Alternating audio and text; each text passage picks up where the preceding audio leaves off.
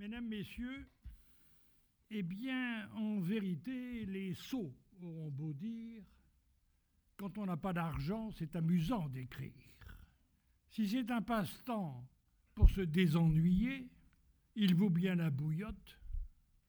Et si c'est un métier, peut-être qu'après tout, ce n'en est pas un pire que fille entretenue, avocat ou portier. Vous me pardonnerez, je l'espère, d'ouvrir cette intervention par cette strophe spirituelle d'Alfred de Musset, ce Musset qui donna, avec la confession d'un enfant du siècle, un émouvant et romantique portrait de la génération post-napoléonienne, élevée dans la nostalgie des récits de l'épopée. Sous leur drôlerie, ces vers s'appliquent assez bien à la réalité hélénienne. Thierry Lenz a employé l'heureuse formule de la manufacture historique de Sainte-Hélène pour qualifier la vaste et interminable entreprise de rédaction de ses mémoires dirigée par Napoléon. À Longwood, en effet, un actif atelier d'écriture fonctionna sans discontinuer pendant toute la durée de la détention. Et s'il fut majoritairement dévolu à la réalisation du projet impérial, il fut animé aussi par d'autres objectifs spécifiques aux individus qui le composaient, étrange atelier en vérité, où la personne du maître et ses actions passées étaient l'unique matière d'étude, où le maître était à la fois le planificateur, le répétiteur et l'artisan principal, et où les élèves devaient faire l'école buissonnière pour pouvoir s'occuper de leurs travaux personnels. Écrire à Sainte-Hélène fut bien selon les cas et à des degrés divers. Un passe-temps, un besoin, un défoulement, une passion, une profession, un devoir et une corvée au sens féodal du terme. Un bref rappel des textes qui, sont, qui sont nés du séjour de l'exil s'impose.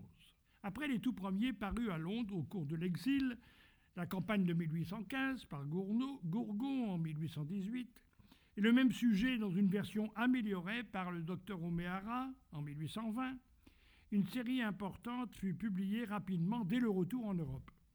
Le Napoléon en exil du docteur Oméhara, 1822, bien sûr le célèbre mémorial de Lascaz, 1823, les derniers moments de la vie de Napoléon du docteur Antomarchi, 1825, les mémoires pour servir à l'histoire de France sous Napoléon, 1822-1825, qui sont en fait le recueil des dictées longuement et difficilement achevées, et eurent une nouvelle édition mieux coordonnée à partir de 1830.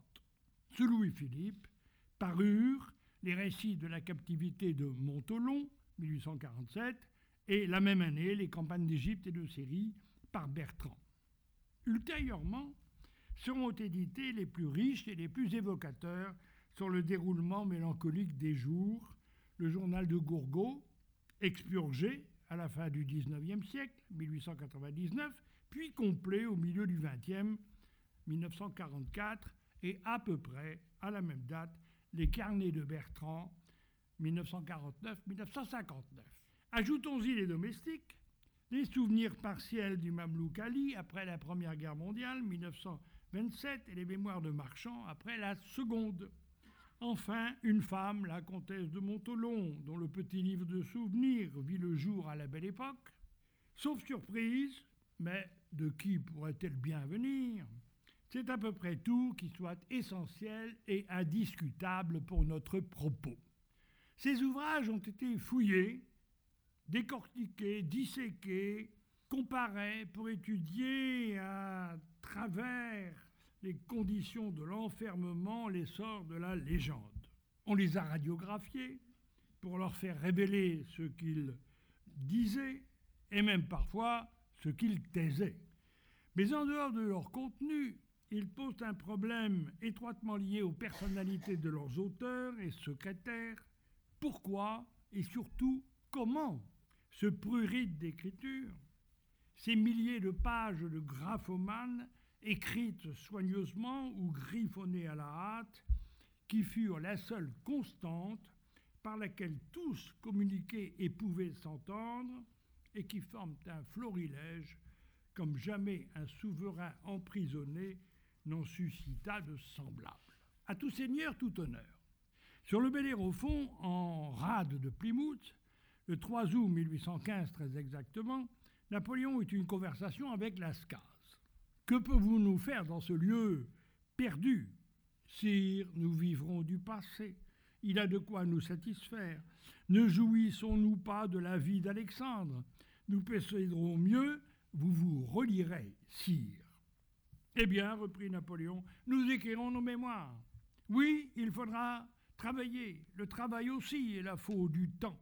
Et après tout, on doit remplir ses destinées. C'est aussi une grande doctrine, eh bien, que les miennes s'accomplissent. Chez Napoléon, vous le savez, l'extraordinaire volonté était empreinte de fatalisme.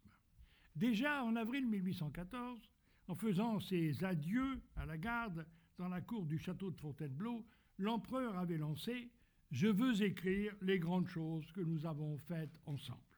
À l'île d'Elbe, il avait eu tant d'obligations qu'il en avait détourné.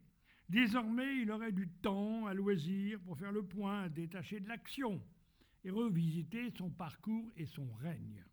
Le 9 septembre, sur le Northumberland, donc plus d'un mois après sa déclaration d'intention, il commençait à dicter à Lascaz quelque chose sur Toulon. Car il s'était aperçu que le conseiller d'État prenait pendant la traversée des notes sur leurs entretiens et il en soupçonnait la teneur. Il voulut en prendre connaissance et constata alors que les transcriptions des conversations aboutissaient à un résultat décousu, superficiel, trop personnel à son goût, et l'idée prit corps de leur substituer un système organisé de dictées homogènes sur les grandes étapes de son existence. A prétendu que l'idée du grand œuvre venait de lui. Disons plutôt qu'elle avait germé dans la tête de Napoléon et qu'elle se conforta dans le fond et la forme à la lecture des premières pages du diariste. Il ne devait plus en dévier. Les deux entreprises de l'empereur et du mémorialiste se développèrent parallèlement en s'imbriquant. Pour une meilleure compréhension et la clarté de l'exposé, il convient de les analyser séparément. Examinons d'abord la construction de l'œuvre de Lascaz. Il est l'auteur, sous le pseudonyme de Le Sage, d'un atlas historique, généalogique et géographique, réputé, plusieurs fois réimprimé, et que Napoléon consulte souvent. Cultivé, d'esprit fin, il est un homme de lettres dans l'âme. Même s'il est motivé par une dévotion sincère, il veut saisir sa chance de partager l'intimité du grand homme pour en tirer un témoignage sans précédent qui fera sa fortune financière et littéraire. Cet intérêt égoïste cohabite avec l'empathie envers le prisonnier et la défense de sa cause. Le labeur auquel il s'astreint est impressionnant. Il prend chaque jour, ou presque, à la volée dans une espèce d'écriture euh, hiéroglyphique, des notes elliptiques en présence de l'empereur. Il aurait pu être, à l'instar d'un Bourguin, d'un Fin ou d'un Menval, un excellent secrétaire au temps de la splendeur. Rentré dans sa chambre, il s'empresse, avant que le souvenir ne s'en dilue, de les dicter, à cause des mauvais yeux dont il se plaint amèrement, à son fils Emmanuel, âgé de 16 ans. La mise en ordre regroupe souvent des propos énoncés à des moments, voire à des jours distincts. Et on peut imaginer qu'entre le père et le fils, entre celui qui se souvient, qui dicte, et celui qui écrit, ce sont les allers-retours qui mettent en place peu à peu la structure du texte. Celui-ci achevé, le Mamelouk Ali, chasseur et bibliothécaire, qui a été petit clerc de notaire dans sa jeunesse et possède une fine écriture lisible, qui est minutieux et qui a de l'orthographe, le recopie tout du long. Le manuscrit définitif de Lascaz est donc de la main d'Ali. Impeccable machine à écrire, à plume, qu'on retrouve dans ce rôle à l'égard d'innombrables textes de provenance diverses.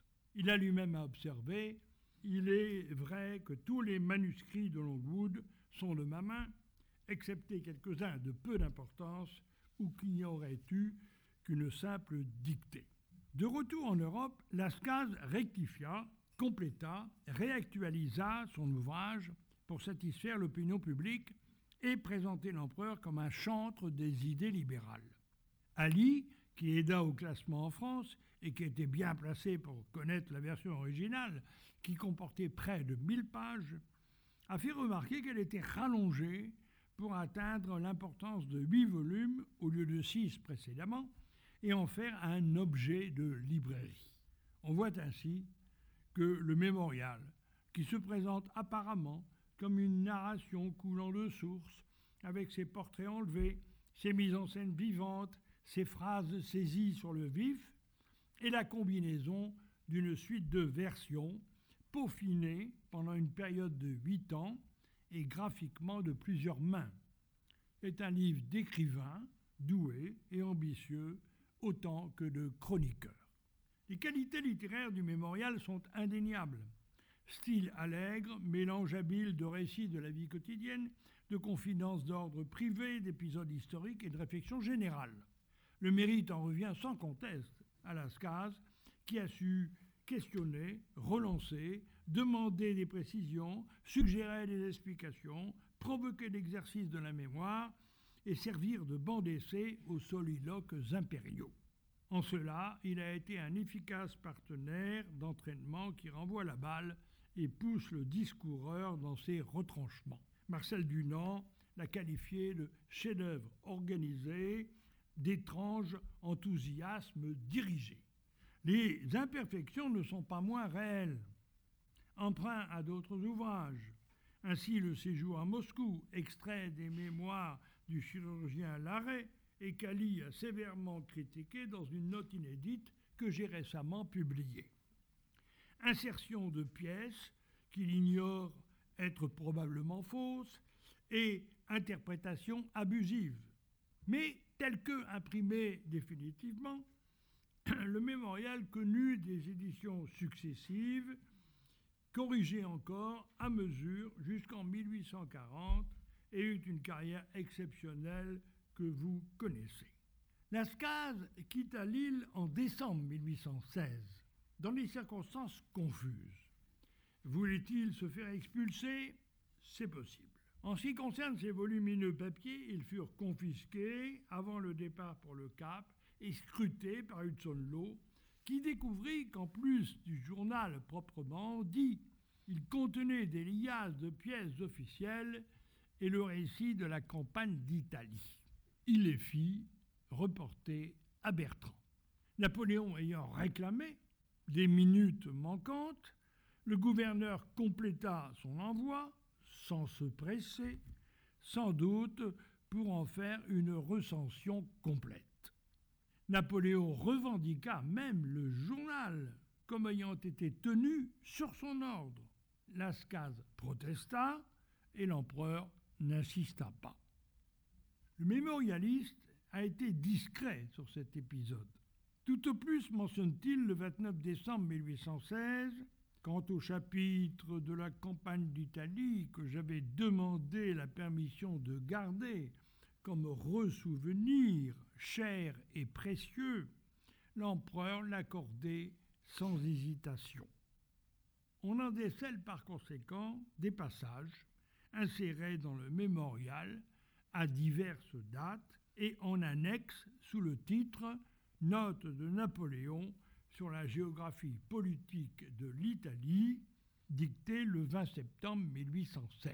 Selon Lascaz, trois mois plus tôt, le 26 juin 1816, l'empereur lui avait déclaré, mot pour mot, que cette relation des campagnes d'Italie porterait mon nom, qu'il me l'a donné, qu'elle serait mienne. Et Lascaz, s'abandonnant au rêve de son impression, comme il l'écrit, avait détaillé dans deux pages le programme de l'édition future qu'il envisageait à son profit. Cela signifie-t-il que Lascaz est mal compris ou qu'il affabule? Pas du tout. L'écriture des mémoires fut reprise sans cesse par Napoléon, qui a pu vouloir stimuler à un moment donné le zèle du collaborateur et ensuite changer d'avis en fonction d'une version qui n'avait plus son accord. La campagne d'Italie, redictée avec la participation de Bertrand et de Montolon, ne sera jugée satisfaisante qu'en 1819. Cette manière d'agir par répétition empilée engendrera plus tard une rivalité d'ego et une querelle d'intérêts entre les détenteurs des dictées différentes. Et notre observation offre une bonne transition avec la méthode de composition des mémoires. Car si l'élaboration du mémorial fut plus compliquée qu'on ne le pense, que dire alors de celle des mémoires napoléoniens? De la même façon que l'empereur entretient un semblant de cours et un protocole, il conserve jusqu'à l'aggravation de la maladie sa puissance de travail, ce travail dont il a dit qu'il n'en avait jamais connu les limites. Du point de vue du moral, les années peuvent se découper à peu près en trois tranches, jalonnées par le départ de Lascaz, fin 1816, et la nouvelle des décisions du congrès d'Aix-la-Chapelle, fin 1818. D'un point de vue technique, c'est plutôt l'arrivée en juin 1816 d'un premier ensemble de 1500 livres de documentation commandés à l'escale de Madère qui marque un tournant. Mais la méthode, elle, traverse les datations, toujours la même, c'est la dictée. Depuis son accession au pouvoir, pour cause d'emploi du temps rigoureux et de quantité d'affaires à régler, Napoléon écrit peu. Il dicte à toute vitesse, sans retour en arrière, à charge pour les secrétaires de saisir le sens et de s'en débrouiller ensuite. Pas question de changer de méthode, sous le prétexte qu'il est prisonnier, il ne le veut pas et il en serait incapable. Il a expliqué joliment Je ne puis pas bien écrire car je suis dans deux courants, l'un des idées, l'autre de la main. Les idées vont plus vite, alors adieu les caractères. Et encore, un homme public, un ministre ne peut, ne doit pas écrire l'orthographe. Ses idées doivent courir plus vite que la main. Il n'a que le temps de jeter des jalons. Il faut qu'il mette des mots dans les lettres et des phrases dans les mots. C'est ensuite au scribe de se débrouiller avec tout cela. Se débrouiller est bien la formule idoine. Les collaborateurs vont consacrer chaque année à cette course d'un genre spécial, course de fond sur une même partie du sujet, remise sans arrêt sur le métier, entrecoupée de courses de vitesse sur les feuillets à copier et à recopier au plus vite, et ponctuée de passages d'obstacles délicats à franchir avec les ajouts et les corrections.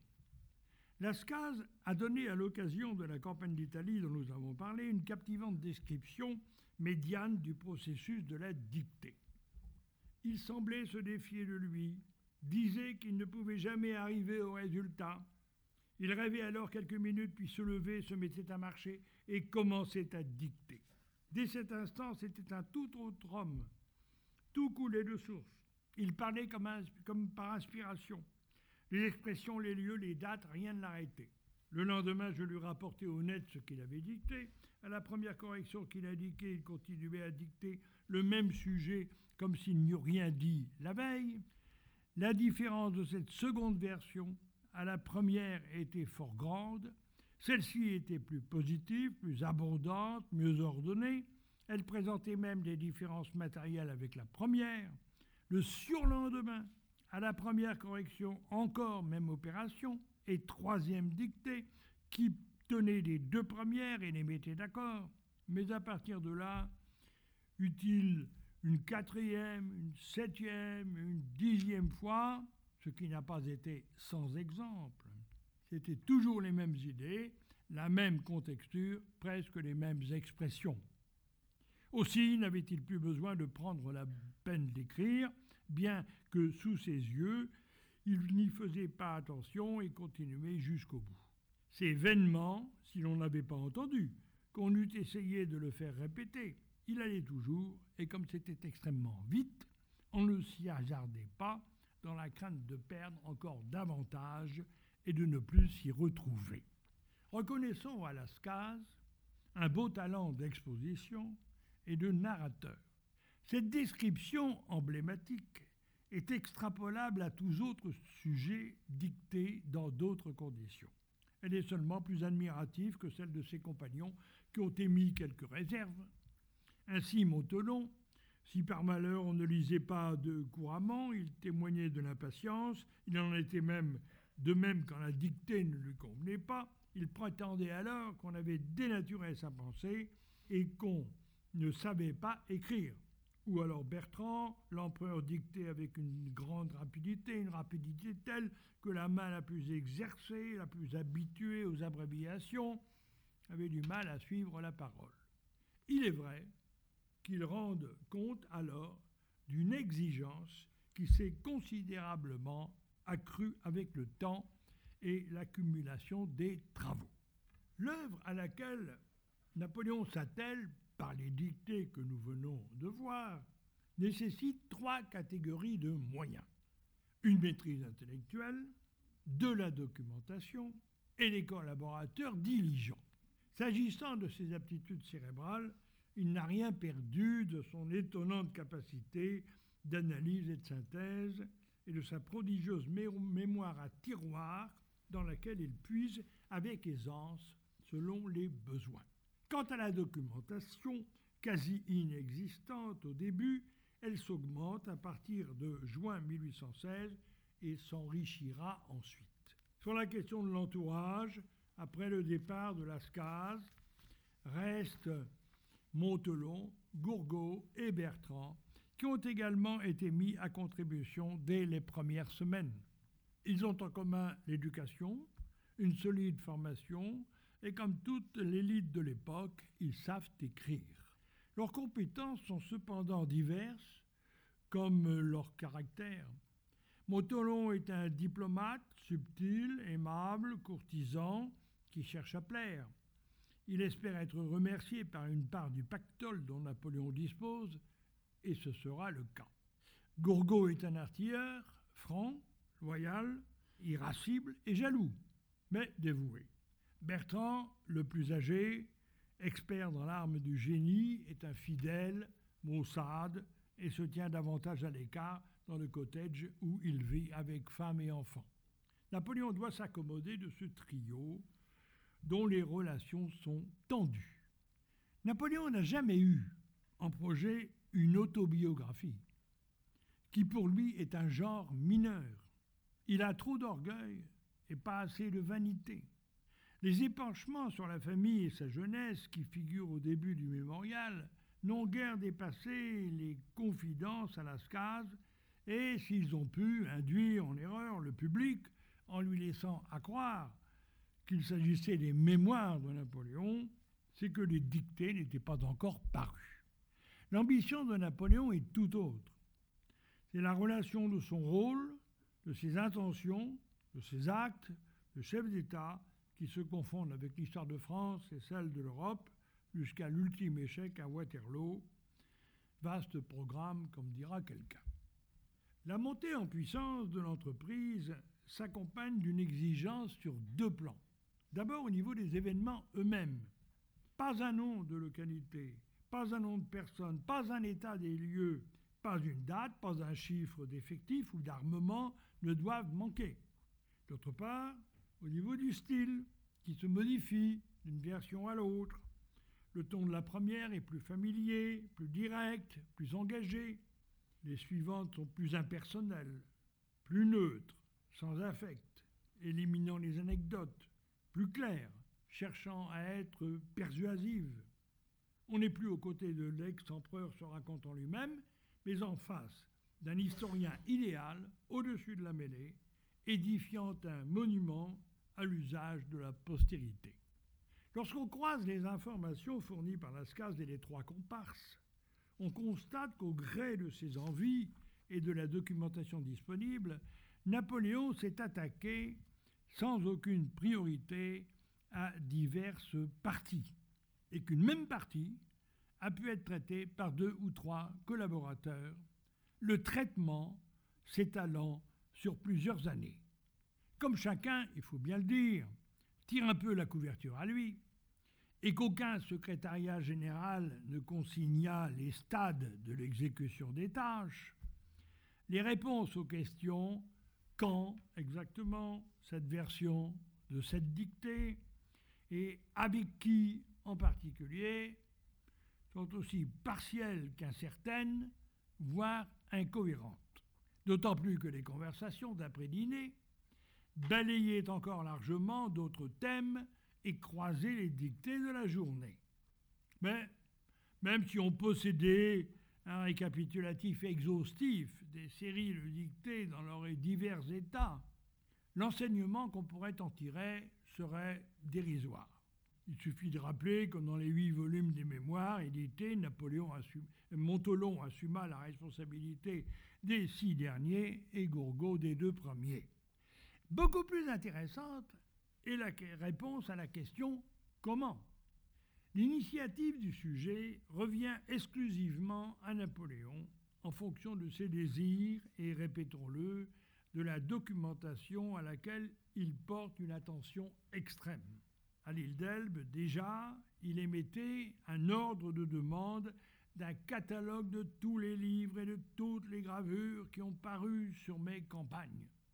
Ainsi, la suggestion de Gourgaud d'aborder la campagne de Russie fut-elle repoussée car on manquait de journaux, de bulletins, de cartes, etc. Napoléon, ayant médité, beaucoup lu et fait son choix, le processus pouvait s'enclencher et en situation moyenne, il fut à peu près le suivant.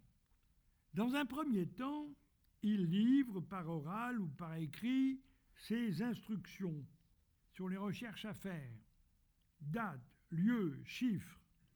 Il indique les documents, les livres anciens ou modernes, les journaux français à consulter, les journaux anglais à traduire. Parfois, il met la main à la pâte en effectuant les recherches en compagnie. Il arrive qu'une note de recherche de sa main recèle une profusion de détails sur la méthode à suivre, la succession des étapes, le temps à y consacrer, le classement des événements principaux, l'insertion des sujets généraux entre les événements. Les généraux, Gourgaud et Bertrand, sont appelés à fournir des données techniques sur l'artillerie, les fortifications, à dessiner des cartes, à dresser des états.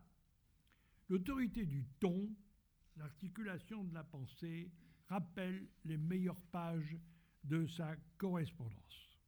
Il peut lui prendre aussi l'envie d'esquisser lui-même des options de rédaction, voire de rédiger des paragraphes pour lui servir de guide, bien qu'il ait beaucoup de mal à se relire lui-même. Si tant est qu'on puisse essayer de formaliser une démarche aussi creusée en profondeur qu'argumentée dans ses motifs, qui embrasse tous les aspects possibles et progresse en désordre, l'aboutissement est, grâce au fil rouge secret de ses réflexions et de son raisonnement, une dictée, deux premiers jets, on y revient, remplacée par une seconde qui, corrigée au crayon, devient une troisième, provisoirement définitive. Mais ce processus reste assez théorique. Ali, à qui échoit en dernier ressort la mise honnête des copies successives, a avoué la mouvante réalité. Sans cesse, l'empereur corrigeait tout ce qu'il avait fait faire. Sans cesse, il faisait gratter des mots, des phrases, des lignes entières, et même jusqu'à des quarts de page. Constamment, il fallait ajouter, changer, retrancher. C'était des corrections sur les corrections. Même dans les mises net, qu'il considérait comme un travail fini, terminé.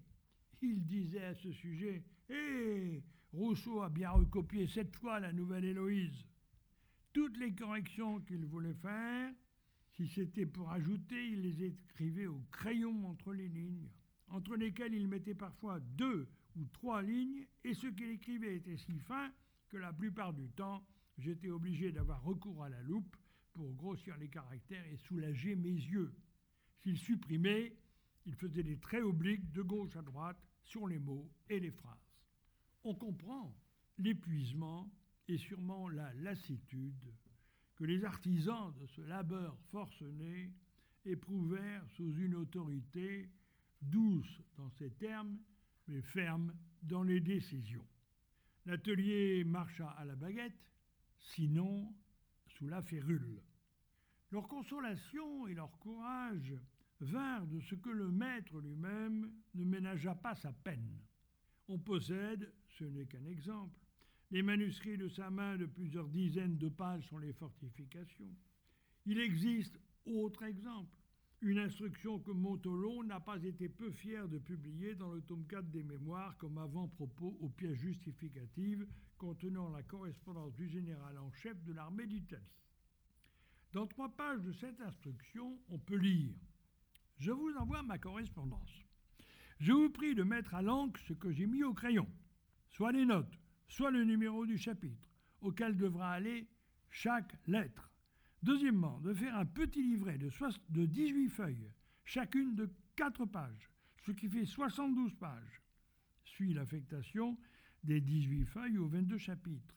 Les lettres qu'il est inutile de placer, je les ai biffées. Numéroter chaque lettre par chapitre et par date en faisant de chaque chapitre 4, 4 classes. Premièrement, celle de mai. Deuxièmement, celle du directoire. Troisièmement, celle des militaires. Quatrièmement, celle diplomatique. Il faudra laisser une demi-marge pour les corrections à faire à ces lettres ou explications à donner qui doivent être imprimées, etc., etc. On n'est pas plus professoral dans l'organisation du texte, ni plus prescripteur dans sa réalisation matérielle. Le passage à l'acte est toujours un, objectif essentiel de toute combinaison napoléonienne. L'analyse de la méthode napoléonienne, travaux préalables et dictées successives, ne suffit pas à donner un aperçu entier de l'entreprise des mémoires. Encore faut-il, sans aborder le fond, qui n'est pas dans l'objet de cette intervention, en circonscrire l'étendue. La direction des travaux par le chef d'atelier ne suivit pas un ordre chronologique et même pas linéaire, à l'intérieur de chaque période. On sauta d'un chapitre à un autre, et plus encore d'un morceau d'un chapitre à un morceau d'un autre, et le manuscrit d'un morceau est parfois de plusieurs écritures. La participation collective permit d'utiliser parallèlement les disponibilités des collaborateurs, et par disponibilité, il faut entendre leurs compétences sur tel ou tel sujet, leurs états de santé, leurs humeurs, et leur proximité qui autorisait à les appeler à n'importe quel moment. Cette démarche en crabe, si vous permettez cette expression, eut l'avantage de faire progresser en même temps et sur plusieurs fronts l'opération d'écriture, quoiqu'elle eût aussi l'inconvénient d'une dispersion qui fut une des causes des recommencements perpétuels. Plutôt que de se complaire dans les idées générales, servons-nous d'un exemple plus illustratif qu'un long discours. Le journal de Gourgaud est à coup sûr, parmi tous les souvenirs des mémorialistes, le plus riche en faits bruts et il est daté comme un agenda. D'un ensemble d'informations sur les petits événements quotidiens, les monologues de l'empereur et les lectures de distraction de livres issus de la bibliothèque, extrayons ce qui concerne l'avancement des mémoires. Et voilà ce que cela donne pour trois mois de l'été 1816. 2 juin 1816, nous lisons un chapitre d'Arcole. 5 juin, je travaille toute la matinée. 9 juin, on lit le chapitre premier du retour de l'île d'Elbe. 12 juin, l'empereur est triste. Il me dicte de nouveau sur Waterloo. 15 juin, je lis mon chapitre sur Waterloo. 5 juillet, lecture du 18 Brumaire. C'est le chapitre que j'avais rédigé, mais il est tout défiguré. 22 juillet, l'empereur me dit d'un air froid de lui dessiner une carte d'Égypte. 30 juillet, l'empereur me dicte sur la campagne du Rhin. 2 août, l'empereur me donne à extraire du moniteur les campagnes du Rhin. 11 août, lecture d'Arcole. 12 août, je travaille à la campagne du Rhin. 15 août, on lit deux chapitres sur Rivoli. 17 août, je lis à l'empereur mon travail sur la campagne de 1800. 29 août, lecture de la révolte du Caire. On pourrait ainsi continuer de mois en mois, d'année en année. La démonstration est évidente et se passe de tout commentaire. À la toute fin, et malgré la ventilation des tâches entre les divers scripteurs, malgré les efforts démesurés, l'œuvre des mémoires demeure inachevée et très inachevée.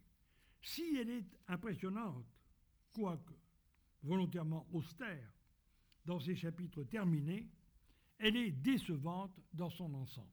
Pour les mémoires chronologiques, siège de Toulon, 13 Vendémiaire, première campagne d'Italie, expédition d'Égypte, des Brumaire, Marengo, île d'Elbe, 100 jours, campagne de 1815 et Waterloo. Pour les grands événements, opération en Italie 92-95, révolution de Hollande, administration du directoire, événements militaires en 98 et 99, la défense de Gênes en 1800, les campagnes d'Allemagne de 95 à 1800, diplomatie et guerre en 1800 et 1801, et la question des neutres. Pour reprendre la phrase de l'historien Philippe Gonard, du bâtiment de ses mémoires, Napoléon a édifié deux ailes, la période 1793-1801 et l'année 1815, laissant à peu près vide la partie centrale. Les tournants des régimes et les opérations militaires sont manifestement privilégiés. On a le droit de s'interroger sur les raisons de cette construction bancale. L'empereur a-t-il voulu, en homme de lettres qu'il était, s'apesantir sur les débuts et la fin de son parcours, où tout s'est joué, où son étoile avait brillé, puis s'était soudainement éteinte? L'artiste de la guerre qu'il était, le mot est de lui, a-t-il préféré les aventures militaires fondatrices et le dernier échec qu'il ne parvenait pas à comprendre? La version de la campagne de 1815, emportée par Gourgaud et publiée par lui en 1818, fut reprise et confiée à O'Meara, qui la publia en 1820. Cependant, dans cette version définitive, le texte principal est encore suivi de neuf observations qui contiennent des repentirs par rapport à la relation qui précède, comme quoi il ne parvenait pas à fixer son jugement sur la bataille gagnée le matin et perdue le soir, à l'inverse de Maringo, comme l'a résumé quelqu'un. La reine Hortense a écrit Il a arrangé sa vie et sa défense avec la coquetterie profonde d'un auteur de théâtre qui signe son cinquième acte et surveille les dispositions de l'apothéose finale. A-t-il manqué tout bonnement de temps? Ou était-il fatigué au point de se satisfaire de lire dans les journaux et les livres le récit de tout ce qu'il avait accompli d'autre? Les documents? Manquait-il pour atteindre la vérité historique, impartiale, et ne pas se contenter de son propre point de vue? Manquait-il, peut-être, dans son entourage, un grand administrateur, un grand légiste, un grand diplomate qui lui aurait apporté son aide. On n'en saura jamais rien de certain, les rares confessions à cet égard pouvant s'interpréter dans plusieurs sens. Avons-nous fait le tour du domaine des mémoires et de son château au corps central, resté en friche? À peu près. Avons-nous cerné l'étendue du travail de Napoléon pas tout à fait. Car si les parties des mémoires sont toutes, sans exception, construites à base de dictées, les dictées ont débordé le cadre strict des mémoires et des grands événements, quitte à passer parfois à la trappe et à être oubliés dans la table des matières de l'encyclopédie hellénienne. Ces dictées hors mémoire, entièrement corrigées par Napoléon, ont été faites à Montolon, qui les publia en trois tomes de mélange à la suite des mémoires en 1823. On y trouve des notes sur le traité des grandes opérations militaires par Jomini, sur le précis des événements militaires de 1999 à 1814 par le général Mathieu Dumas, sur les cas de Concordat par l'abbé de Pratt, sur les mémoires pour servir à l'histoire de la Révolution de Saint-Domingue, sur les mémoires pour servir à l'histoire de Charles XIV de Jean, roi de Suède, Bernadotte, sur les considérations de la guerre par le général Rogna, et sur deux ouvrages plus connus, les Mémoires de Floride Chaboulon et l'apocryphe manuscrit venu de Sainte-Hélène d'une manière inconnue. Ce ne sont pas des apostilles brèves, comme on peut en découvrir jetées dans les marges des livres de la bibliothèque, mais des observations dont les termes ont été très pesés. Enfin, le troisième volume des mélanges contient un précis des guerres du maréchal de Turenne et un précis des guerres de Frédéric II. Cerise sur le gâteau, si j'ose dire, un ouvrage du valet de chambre marchand publié sans nom d'auteur en 1836 complète la panoplie en offrant un précis des guerres de Jules César. À rapprocher attentivement tous ces sujets de ces textes hors mémoire se confirme l'impression d'une propension à l'histoire militaire, qu'il s'agisse de celle du dieu de la guerre ou de celle des grands capitaines qui le précédèrent dans l'histoire. Nous disions au début de cette intervention que les élèves studieux de l'atelier d'écriture s'en échappaient régulièrement pour faire l'école buissonnière et se livrer à leurs travaux personnels. C'est bien ainsi qu'il faut appréhender les ouvrages de Gourgaud, Bertrand et Montolon, baptisés par Henri Heine les évangélistes et auxquels Jean Tullard a redonné une nouvelle audience. Il n'avait pas besoin de modèle des dictées impériales pour, pour ressentir l'envie de se raconter. Les souvenirs plus ou moins autobiographiques sont un genre répandu à cette époque fertile en événements, et la bibliothèque de Longwood en comptait de nombreux. Mais on ne peut exclure qu'ils furent gagnés par la contagion de relater le dernier épisode de leur vie, exceptionnel à tous les titres. Pour deux d'entre eux, au moins, ce n'était pas dans le but d'apporter une pierre de plus à la grande histoire, mais seulement afin d'être sûr de ne rien oublier, de garder la trace de ce qu'ils vivaient et de pouvoir se relire un jour. Ce fut également un moyen élégant d'évacuer la tension d'une position pénible. Le journal de Gourgaud est de tous, nous l'avons dit, le plus riche et le plus direct grâce à sa proximité quotidienne avec Napoléon. Lord Rosebery, auteur du livre titré La dernière phase, estimait qu'il était le seul et capital témoignage de la vie à Sainte-Hélène. Rapide, sans, sans prétention littéraire, assez rude dans les descriptions et les jugements, ne s'exonérant d'aucune verdeur ni contingence physique, il commence le 3 juillet 1815 à Rochefort et se termine le 14 mars 1818 quand Gourgaud monte à bord du bateau qui doit le ramener en Angleterre. Il offre un concentré vigoureux, bien à l'image du personnage, des occupations et préoccupations de ses existences confinées. Il fut écrit sur un papier très fin, en minuscules caractères, pour réduire l'encombrement, soigneusement dissimulé, et il échappa lors du départ aux investigations des bagages par Hudson Law. Il fut recopié en France, sans refonte ni addition, comme le prouve cette mention après la journée du 31 août 1816, je n'ai pas retrouvé mes notes du 1er au 21 septembre 1816. Et cette autre note après la journée du 15 octobre qui revient sur quelques événements omis les jours précédents. Par conséquent, un témoignage de qualité et fiable. Gogo est absorbé dès son retour par la publication à Londres de sa version de la campagne de 1815, plus tard par l'édition de deux volumes des Mémoires de Napoléon, dont il possède certaines versions, et par la rédaction d'un livre, Napoléon et la Grande Armée en Russie, l'examen critique de l'ouvrage de M. le comte de Ségur.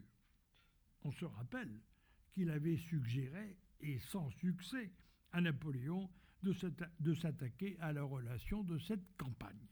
Il participe à un ouvrage collectif, Bourrienne et ses erreurs, volontaires et involontaires. Il reprend le cours de sa vie militaire et se joint à l'expédition du retour des cendres en faveur duquel il a bataillé fermement. Toutes ces activités l'empêchent, jusqu'à sa mort en 1852, d'exploiter son journal, qu'il juge peut-être d'ailleurs trop brutal et intime pour être divulgué. C'est son petit-fils qui l'exhumera. Les temps avaient changé. Bertrand, lui, vécut successivement dans deux cottages voisins de Longwood, au milieu de sa famille à laquelle il était fortement attaché. Il eut d'autant plus de facilité à rédiger ses carnets dans cette solitude à partir du 14 avril 1816. Saura-t-on un jour pourquoi ce démarrage tardif? Jusqu'au 12 mai 1821, qui se conclut par cette phrase prémonitoire On dit que le corps de Napoléon ne restera pas là longtemps.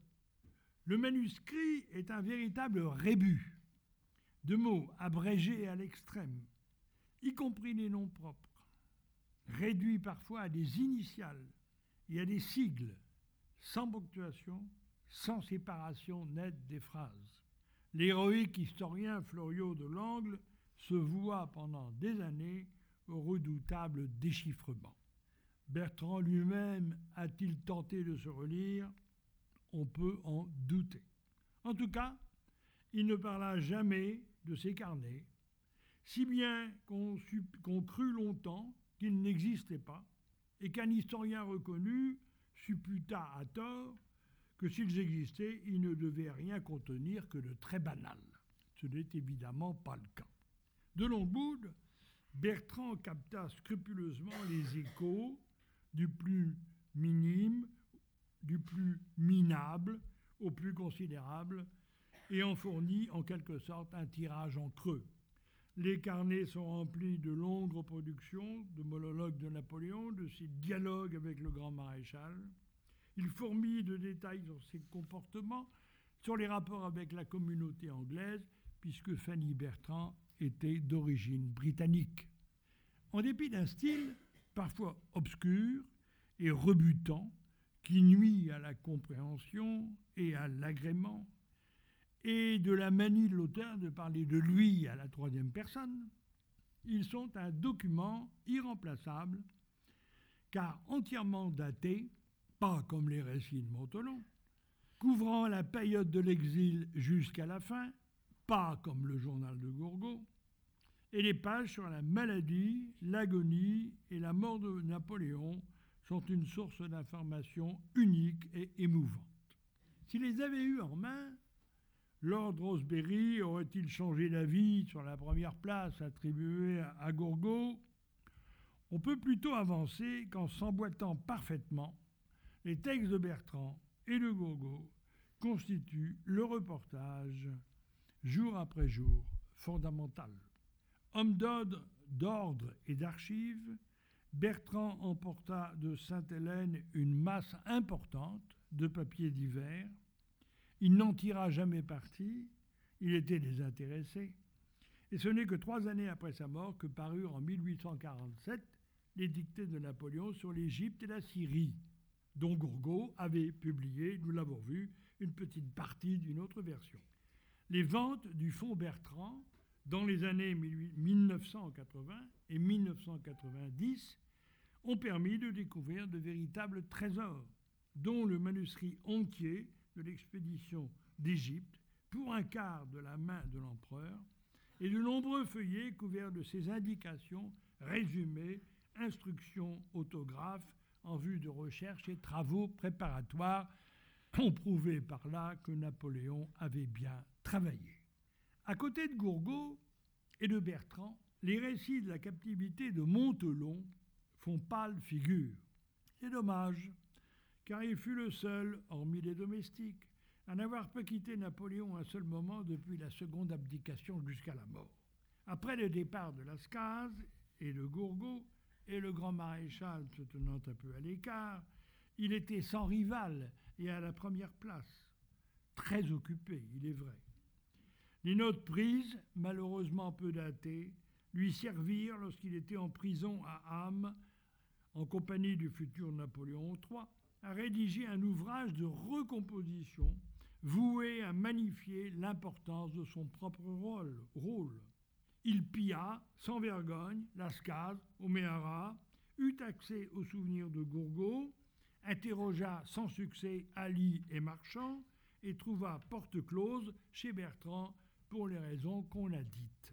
Il s'en tira en multipliant les textes de dictée, les pièces annexes, et son imagination et un réel talent d'écriture fit le reste.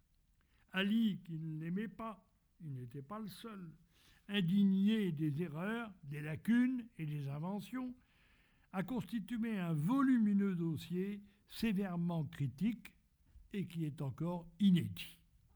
Il ne serait pas juste, au prétexte qu'il n'était pas français, de ne pas comprendre Oméhara parmi les élèves de cet atelier, au moins dans leurs écrits privés. En sa qualité d'étranger, il obtint de Napoléon des entretiens nourris d'explications, de justifications et d'une grande liberté de ton. Présent à Longwood jusqu'en juillet 1818, il tint un journal que par précaution il faisait passer par paquet à un ami en Angleterre. Au moment de s'en aller en juillet 1818, il laissa par prudence les brouillons que l'empereur parcourut sans faire de remarques, ce qui valait approbation. La valeur de son témoignage a poussé longtemps les éditeurs à publier son Napoléon en exil à la suite du mémorial.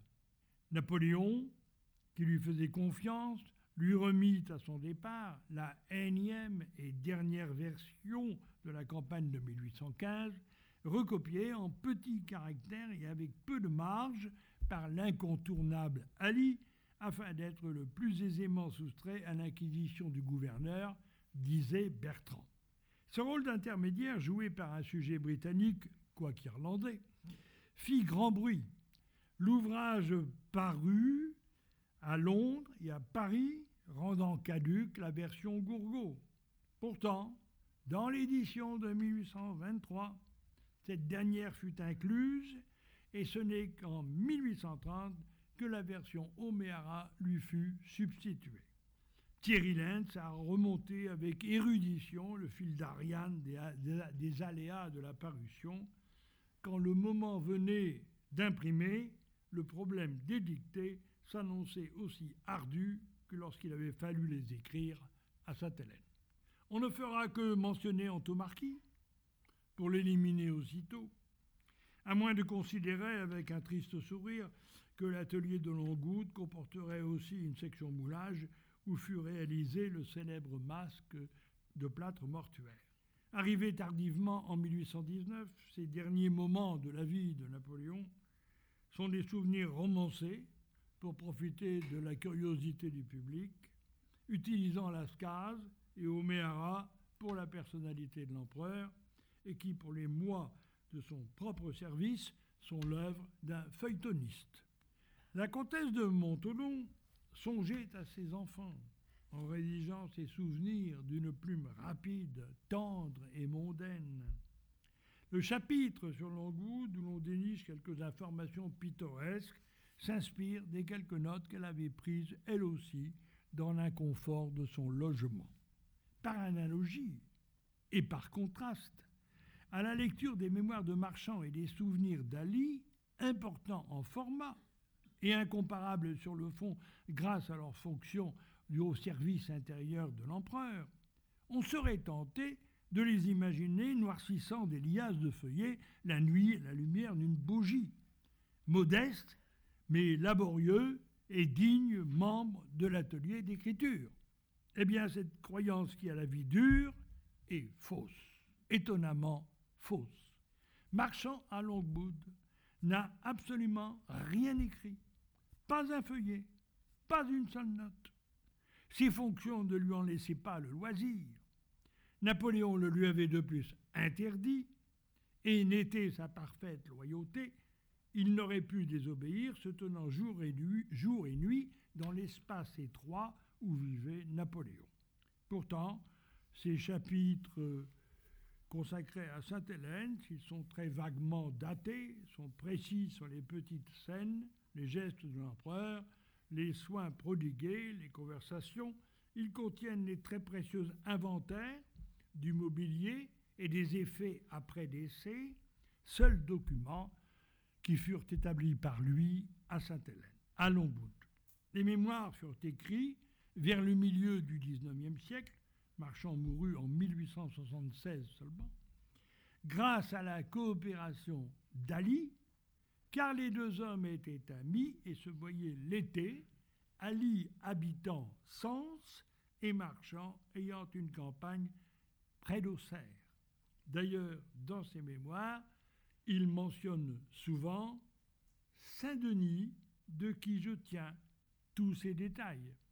Saint-Denis est, comme l'on sait, le patronyme de naissance de Louis-Étienne, surnommé Ali par Napoléon lorsqu'il entra à son service intérieur en décembre 1811. Après le départ de Lascaz, il avait commencé à prendre des notes. Ce domestique était un amateur de livres et un futur polygraphe. Notes qu'il rangeait dans la bibliothèque dont il avait la responsabilité. Sur ordre de l'empereur, qui le lui fit transmettre par marchand, il fut obligé de les brûler. Et toute sa vie, il le regretta. Mais il avait une exceptionnelle mémoire visuelle. Il décida de mettre sur le papier ses souvenirs après son voyage pour le retour des cendres et continua jusqu'à sa mort en 1856. Tout Longwood, qu'il venait de revoir déserté et délabré, lui revenait en tête. Ces descriptions sont aujourd'hui la mine d'or des historiens et des conservateurs.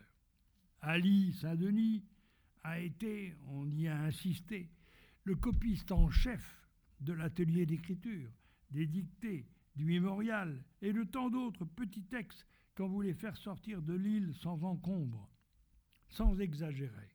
Et pour terminer cette intervention, cet ouvrier infatigable et modeste peut servir de figure symbolique au Sainte-Hélène de l'écriture. Tous, autour de lui, à cause de leurs travaux pour l'empereur, de leurs journaux personnels, de leur correspondance avec leurs amis et familles d'Europe, avec les commissaires des puissances présents dans l'île, avec les Helléniens, avec les autorités et voisins anglais, vécurent quotidiennement dans un univers de papier, le crayon ou la plume à la main. Alors, passe-temps ou métier? Voir Alfred de Musset. Je vous remercie.